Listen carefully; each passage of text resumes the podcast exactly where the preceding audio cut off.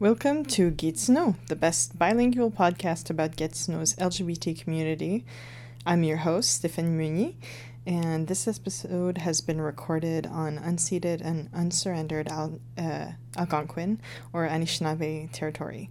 In today's episode, I talked with uh, Olivia Fogel of the Ten Oaks Project about um, all the programming that Ten Oaks has planned for the summer. Um, that includes their camp, uh, their multiple camps for uh, youth and families, and all of the fundraising activities and community events that they have planned. Um, we also talked about how to get involved um, with Ten Oaks and uh, how to get involved at different levels. Um, and it was a really fun time. I literally could talk about uh, the Ten Oaks Project for hours, but I'm glad we had this nice 30 minutes chat, and I hope you enjoy.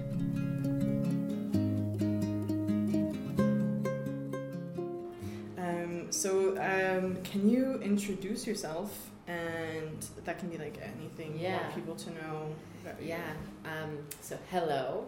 My name is Olivia Fogel, and my role at Ten Oaks Project is called Programs Manager. And then when the summertime comes, I move into the role of Camp Director. So I kind of get to embody this like full year round um, planning person, and then I get to go to camp and enjoy the programs with the kids and, and help support the staff. So it, those are my two main roles. I'm new to the National Capital Region. I grew up in Toronto Okay. and I come from a queer family. I identify as queer myself, and I love animals and gardening and singing and canoeing. Nice. So perfect for 10 yeah, it's, it brings all of my things together. All of my favorite, my passions, I would say, is is really accumulating in this organization. And I had admired Ten Oaks Project for like ten years oh, before I ever got to be involved because when I was working at camps, the busy time is in the summer and it's hard to take time away to come and volunteer. Mm. So for a short program, so when I had the opportunity to be involved, it was a really special one. I couldn't pass it up Yeah, that makes sense. and the people around this organization are really i think incredible and Yes, special and yeah. the spirit and magic is is kind of i could see it from afar for 10 years Oh, yeah. and it's it uh, has not let me down Mm. My experience was so. I feel like I just got like swallowed by the whole universe of Mhm. Project Ten Oaks because I, I just went into it with like no knowledge of what it was gonna be like. I just knew.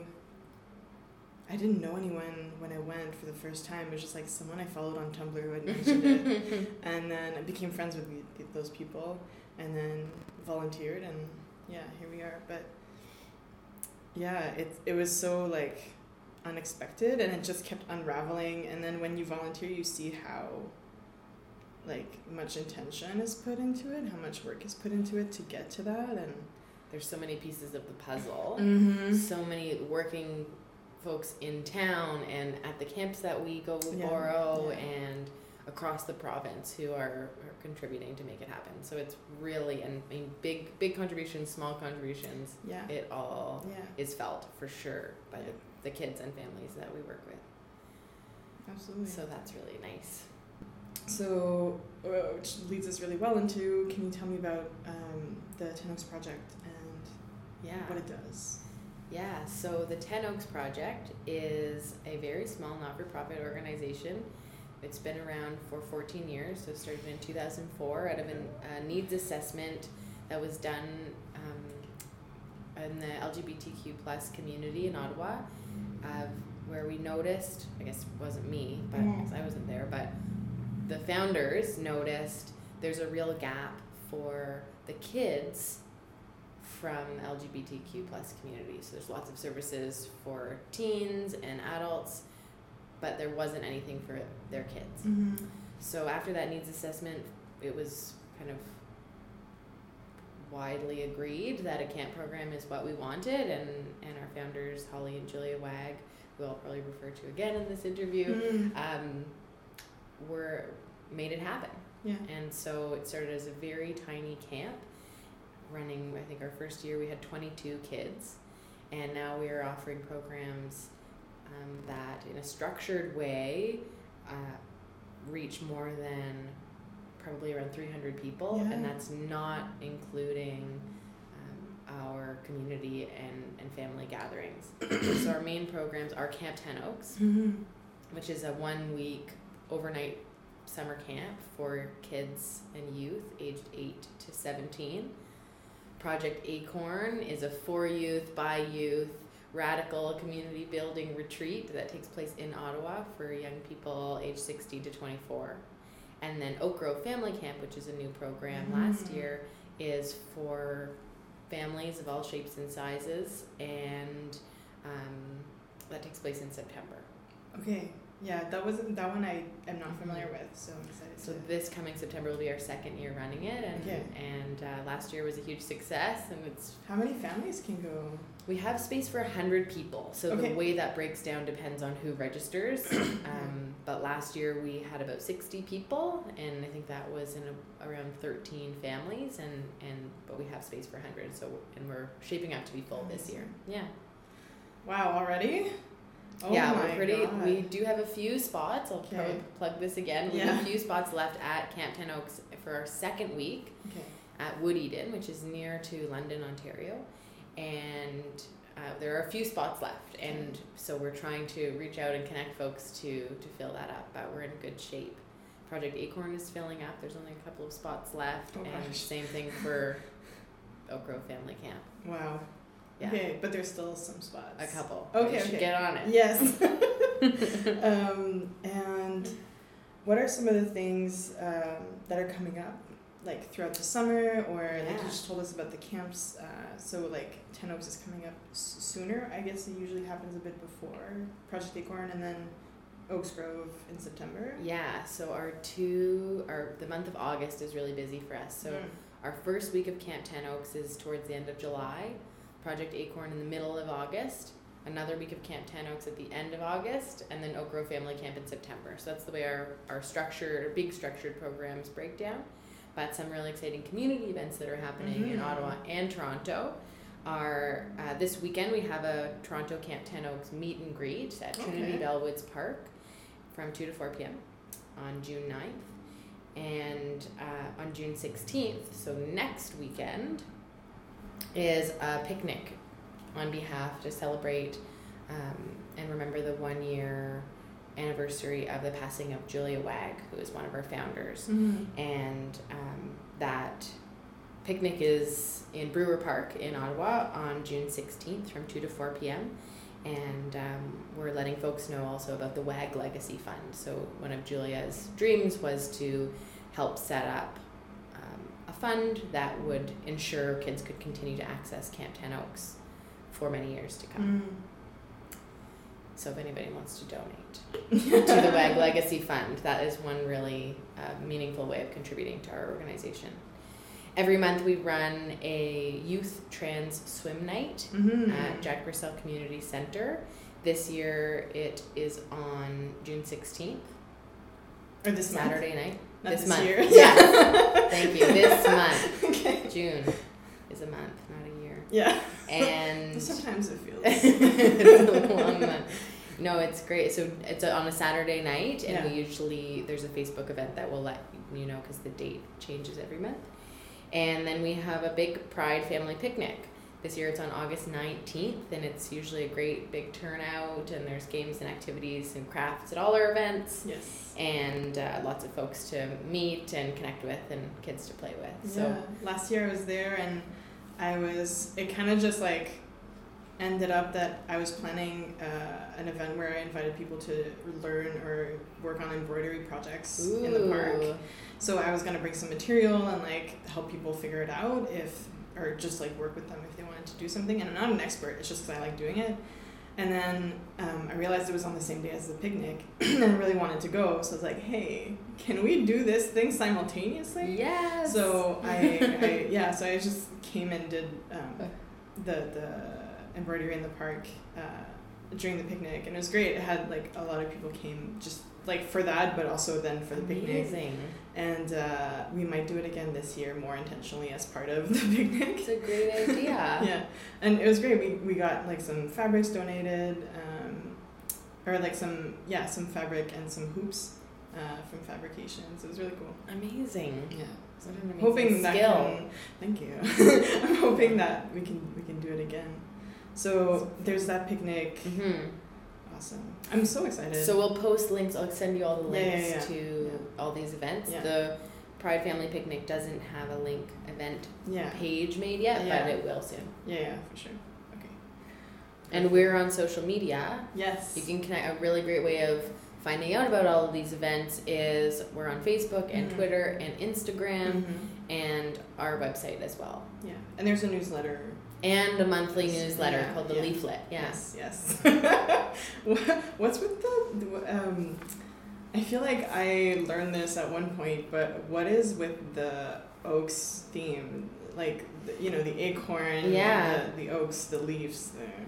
Well, it's kind of the Ten Oaks project is broken down in a couple of different for a different couple of different reasons. Ten, the number ten comes from the statistic that it's estimated that roughly one in ten people in the world would be part of the LGBTQ plus community. Yeah. Oaks comes from the oak tree as this symbol of strength and growth and beauty and um, I think connection to nature as well. Mhm. Deep roots, big reaching branches, and then the acorn is a natural kind of progression from the oak. Yeah. It's the seed of the oak tree and represents um, the symbol of again of growth and potential and I think beauty. Yeah. Oh. Uh, and then project is because we're not just a camp. We run Yeah. radical community building retreats, and we also run community events, and um, we try to just connect families around our Yeah. community as well. So it kind of leaves the project part of our name means that we can grow and evolve as our community does as well. hmm I really felt that too, Mm-hmm. like being connected to it, and I'm kind of exceptional in Gatineau because well, I don't know of anyone else in Gatineau who's been involved with Project Acorn who like grew up in Gatineau. mm. There might be some I just don't know them, Mhm. but um, but I feel like it really connected me to a community and to uh, a bunch of people, services. Um, I just remember the first um, time I went to Project Acorn. There's a an, an activity in the evening, or there used to be called the. Yeah, was it the agency fair or the? um, Yeah, like the info fair. yeah, and it was basically just like a bunch of organizations um, from around Ottawa that would come uh, and talk about the services that they had to offer to our community. Mm-hmm. Uh, at, at tables, and we used to have those cupcakes coming in that you had, um, like you could go to different tables. Yeah, to get each different topping, you have to go visit the different tables. to decorate your. That was our strategy to try to make Yeah. sure people would go talk to Yeah, everybody because it was great, and I really liked it. bribery. I really, really liked it, and I, um, I was so appreciative of that. Um, So what's the registration? Or actually, no. Um, so there's those events coming up, hmm and then camp registration. Is it is everything open now? So everything is open. Camp registration actually opens in the winter. So Yeah. for summer camp, we open our registration for returning campers on January 1st. Mm. Registration for new campers on February 1st. Registration for Project Acorn opens at the beginning, sometime mid April or early May. Yeah. and uh, around the same time, around mid May, mid May for Oak Grove Family Camp. So everything is open. Um, the uh, the registration process, if I can just go right into that, Yeah, yeah, is um, interactive with us. So you start off by up, up filling out a very short application form, and that's just to say, hey, I want a spot. So it's just Mhm. your name and your contact information. Once you submit that, we will confirm yes, you have a spot, or you're on the waiting list. Okay. With if you have a spot, you get your then your registration form comes. So that's the more kind of thorough form about your emergency contact information and your dietary needs and your physical accommodation needs or other accommodation needs, and um, that confirms your place. That's when um, also folks can choose what payment plan or tier amount that they can pay. So Mhm. for every program that we offer, we offer tiered fees. So you can choose the amount within our three tiers that makes sense for you or your family. If none of those work for you, there's an option where you can apply for an additional subsidy. So if, um, and then you would fill out a small form for that. And uh, we work really hard to make sure that our programs are accessible. We don't want anybody to be turned away from any of our programs Mhm. because of a financial barrier. So Mhm. that's a reason that we a huge amount of our fundraising dollars go to subsidizing our programs. Yeah. And until I was part of uh, of that of like figuring out the, the, the financial side of it through the youth advisory committee for Project Acorn, I had no idea how expensive it actually Mhm. was and how subsidized it is by that fundraising. It's incredible. I think when I went one year, it was like nine hundred and fifty to for one person to go to Project Acorn, and I think I only had to pay uh, either one fifty or one seventy, something like that. And like I can afford that, so that was great for me. Yeah. Um, and it's, it's such a awesome experience, and you don't even like I didn't even have to think about. Totally. Yeah, it was great. It means, I mean, a, a, a part of the history of camping, unfortunately, is that it has has been so closely connected that only the very privileged and only the Mhm. wealthiest populations were able to experience these programs. So a big part of of making programs accessible and, and serving a diverse community as we try to do is is trying to lessen those barriers. Yeah, makes a lot of sense. So we all win. When we Yeah. have a diverse group of campers and staff, we all we all win. Yeah, yeah. And from having seen like that in different versions over a few years Mhm. of going to camp, I definitely agree with that. Totally. It gets so much better. And um, what are like volunteering opportunities? Uh, are there still like Lots. Okay, All the time okay. there's lots. So um, a big way for so for each different program there are different ways of supporting. So for Camp Ten Oaks we hire a, about forty people to help us run the program and they come to camp and help run the show and work with the kids. For Project Acorn we have a volunteer youth advisory committee who meet every week from January until August when Project Acorn happens and they it's a for youth by youth program so this group of young people plans every aspect as you said they take care of the budget they hire the adult support people. We go check out the site and make sure all the workshop facilitators have the space that they need. Um, and uh, and then Oak Grove Family Camp we also hire a few people to help support the families. Outside of our big programs we run a committee called the community engagement committee. And the CEC, as we call it, um, meets monthly to work on whatever event that we've got going on that's coming up. A huge event that we run every year in the spring is the Bowl-a-thon fundraiser, and we ra- we raised close to fifty thousand dollars Oh this year, which which accounts for a huge amount of of what we need Yeah. um, to help subsidize our programs and, and run our programs. We run a family day event and our pride picnic and a handful of other Halloween event, usually a handful of other events that happen throughout the year. And the Yeah. community engagement committee takes part in fundraising and also planning those community events. So it's a nice way of being involved that doesn't kind of take up a whole 10 days of your life the way Mhm. Camp 10 Oaks Mhm. would, but it allows people to um, to gauge their own involvement and, and contribute as they're able to. Yeah.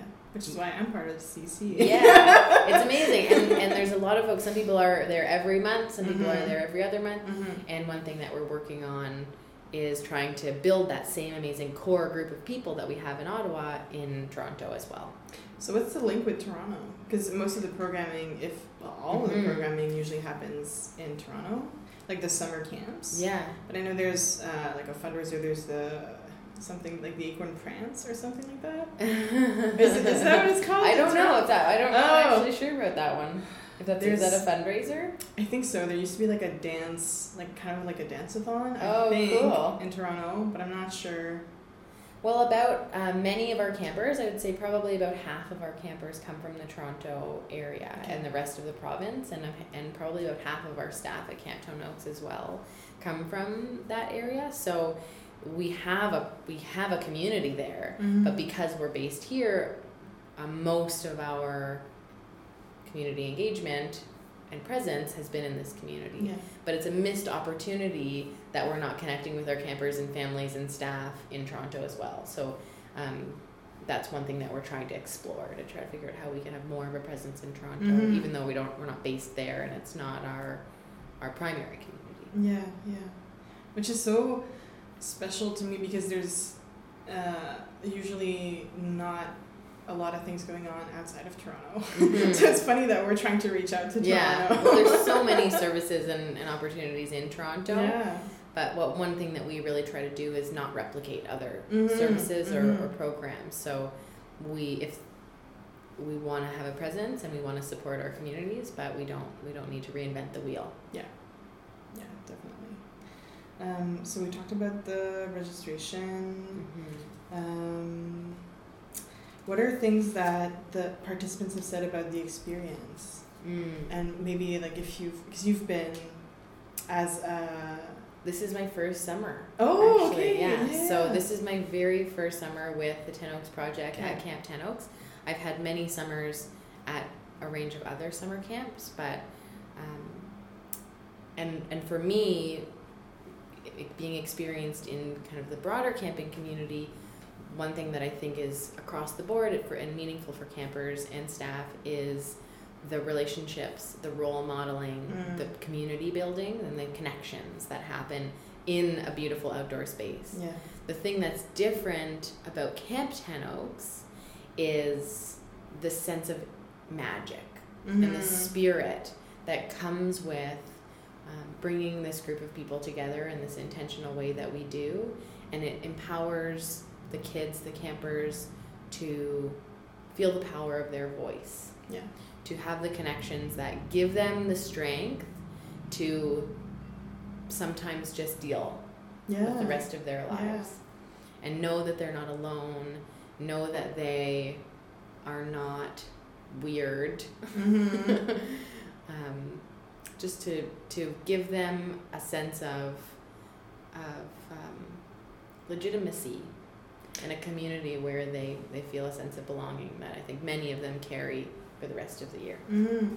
I don't think we mentioned that, but who who goes to Ten Oaks, uh, to Camp Ten Oaks? Mm-hmm. I don't know if we like who's it geared or Yeah, Geared great towards question. So it's um, every different age group kind of has a different representation. So we run the Camp Ten Oaks runs for eight kids aged eight to seventeen, and um, originally the camp was designed for what we call fondly queer spawn, mm-hmm. and um, so many of these different kids have come from LGBTQ plus families. Um, many of them have adoption journeys. Many of them um, not. Mm-hmm. And uh, so, as such, within this population of queer spawn, there are all sorts of identities. So, we have kids who are heterosexual cis, we have kids, trans kids, we have asexual kids, we have every different Mhm. identity, I think, represented within this population. Mm-hmm. Um, about 65% of our campers are what we would call queer spawn. Okay. And that's how they become connected. As the ages um, of the campers get older, they tend to represent more of their own LGBTQ plus identities Right. as well. Because when you're eight, you may have not thought about No, of course. sexual orientation Yeah, or your gender. or your gender yeah, identity. Yeah. So thank you. So um, those are the kids that we're working with. Okay. Many of our we we try our best to represent the diversity of our campers in the diversity of our staff team. Mhm. So our staff team represents a wide range of folks as well, and including queer spawn, and um, and that's our goal. And we're always it's a, a continuous work in progress, and there's always room to improve for sure. Yeah, awesome. Um, and uh, yeah, I don't. Uh, are there is there anything that people have said, like specifically that you uh, that you've heard about the program or? Um, Um, the staff who I get to work with and I've been learning from tell me that this program saves lives. yeah, yeah, I can definitely see that. Mhm. Yeah. The, I think the impact that going to camp and the connections that these kids make and the role models that they connect with make a profound effect Mm-hmm. on the participants of, Mm-hmm. of Camp Ten Oaks, Project Acorn, hopefully Oak Grove Family Camp too. Yeah, yeah. Mhm. I feel like that would be a really awesome way for families and parents to connect with each other and find each other. I don't know how difficult or easy that is, but Mm-hmm. um, yeah. Um, and how can we get involved in making this magic happen? I think we talked about volunteering. Yeah. Um, is there other ways we can support? Yes. So there's lots of different ways. We are always welcoming financial donations. Um, we provide opportunities for people to donate on a one time basis. We love monthly donors because they help us kind of have that consistent income as we move forward through the year. We run lots of events where we give prizes or um, and we so we love to receive gifts, gift cards, uh, donations in, in physical items as well Mhm. that um, can translate into to prize items or potentially a silent auction of some sort. That, Mm. that event doesn't exist right now. Yeah. in theory, it could. Um, but we really love one to know that people are interested in supporting us, and uh, a really easy way to do that is a financial do- donation. It can be small or big, one time, ongoing, but it makes a huge difference in the programs that we run and the lives of the kids Mhm. who attend the programs. hmm And um, one of those would be the Julia Wag Fund. Yes, the WAG Legacy Fund. Okay. is um, tends to be or we we tried to ask for monthly donations for the legacy fund but i believe you can could do a one-time donation Yeah. also and and the all of the funds from the wag legacy fund go towards camp ten oaks specifically and oak grove family camp Okay. so a general donation may go to um, a community event or to project acorn as well but the wag legacy fund specifically supports our camping programs Okay. Um, and this is like far fetched, but I think we can also um, have like Project Ten Oaks or Ten Oaks, the Ten Oaks Project as like a like when you when you die. like oh you're- absolutely You're, in your estate yeah, exactly. Yes, Yeah, yeah, yeah. definitely. There's a way you can write Ten Oaks Project into your will, and if there is some money or something left over, Yeah. I feel like if um, you're a diehard fan absolutely, of Ten Oaks, absolutely, that's it's a possibility. it's on the website. yeah, yeah, yeah.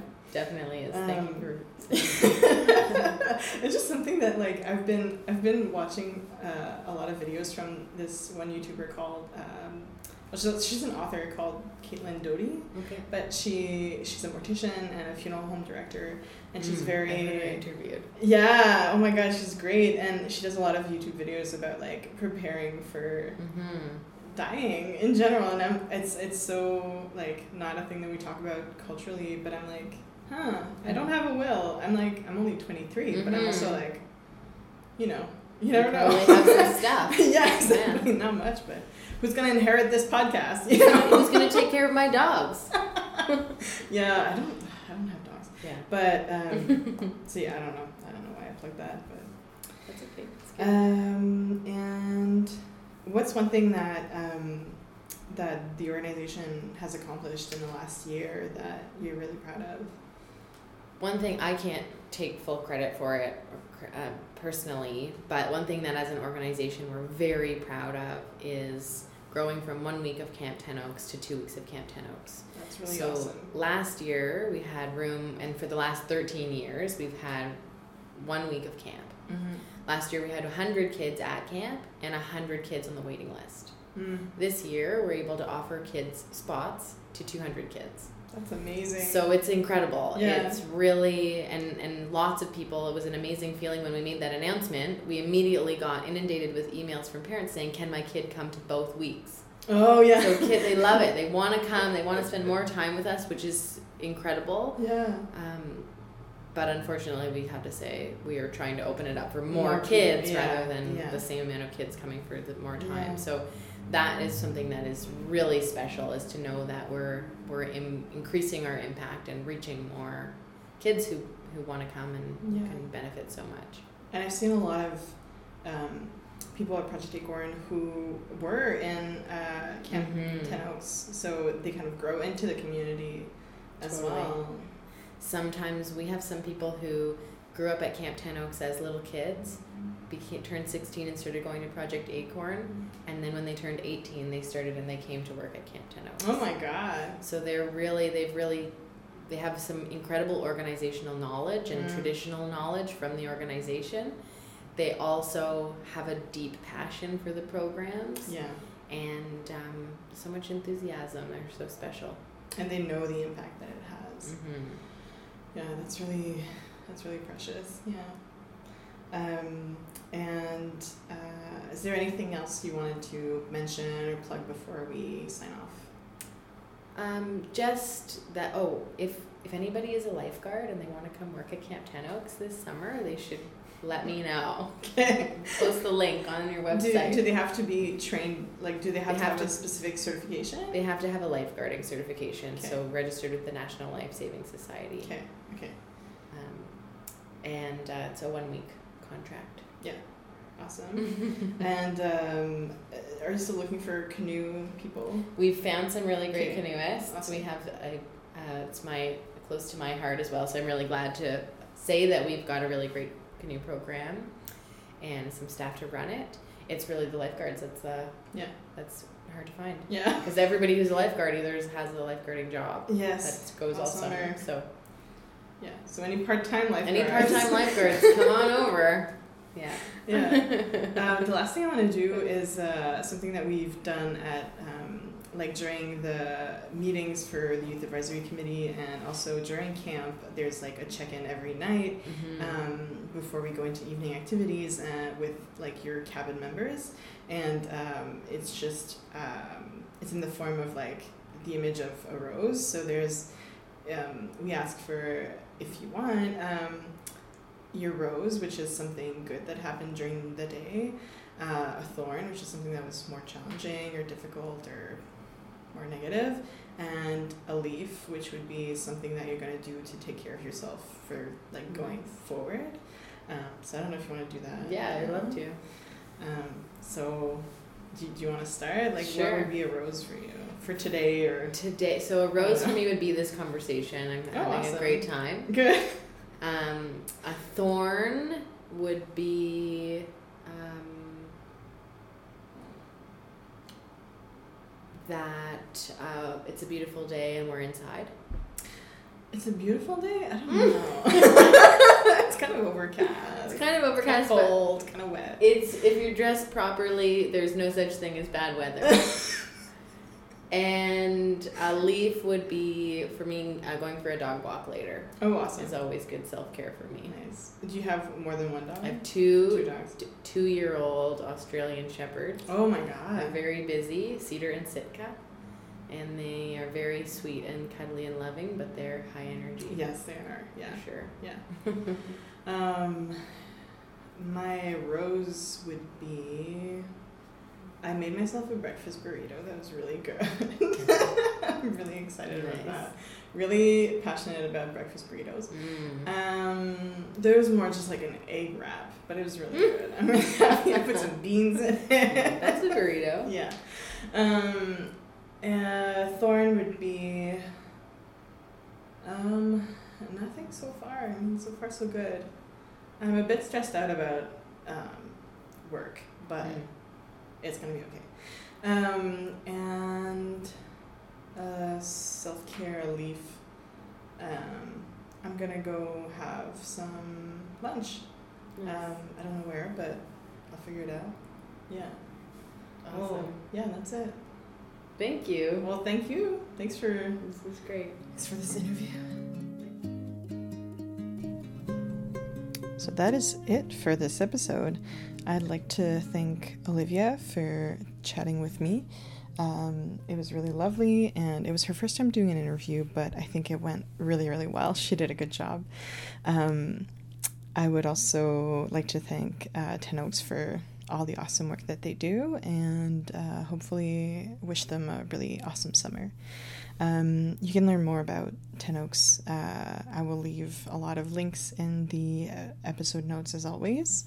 Um, you can get in touch with me through the Geeks Know Podcast Facebook page or Instagram account if you want to share some comments or suggestions or just to help me share uh, this podcast with people you know. Um, you can also subscribe to the podcast on iTunes, and if you do, or even if you don't, um, it would be really cool of you to uh, rate the podcast and to leave a review. Um, that's super helpful in letting other people know about the podcast, and it's a way for me to gauge um, interest and uh, to know what works best, um, how to make this better. Thank you for listening, and I hope you have a good day.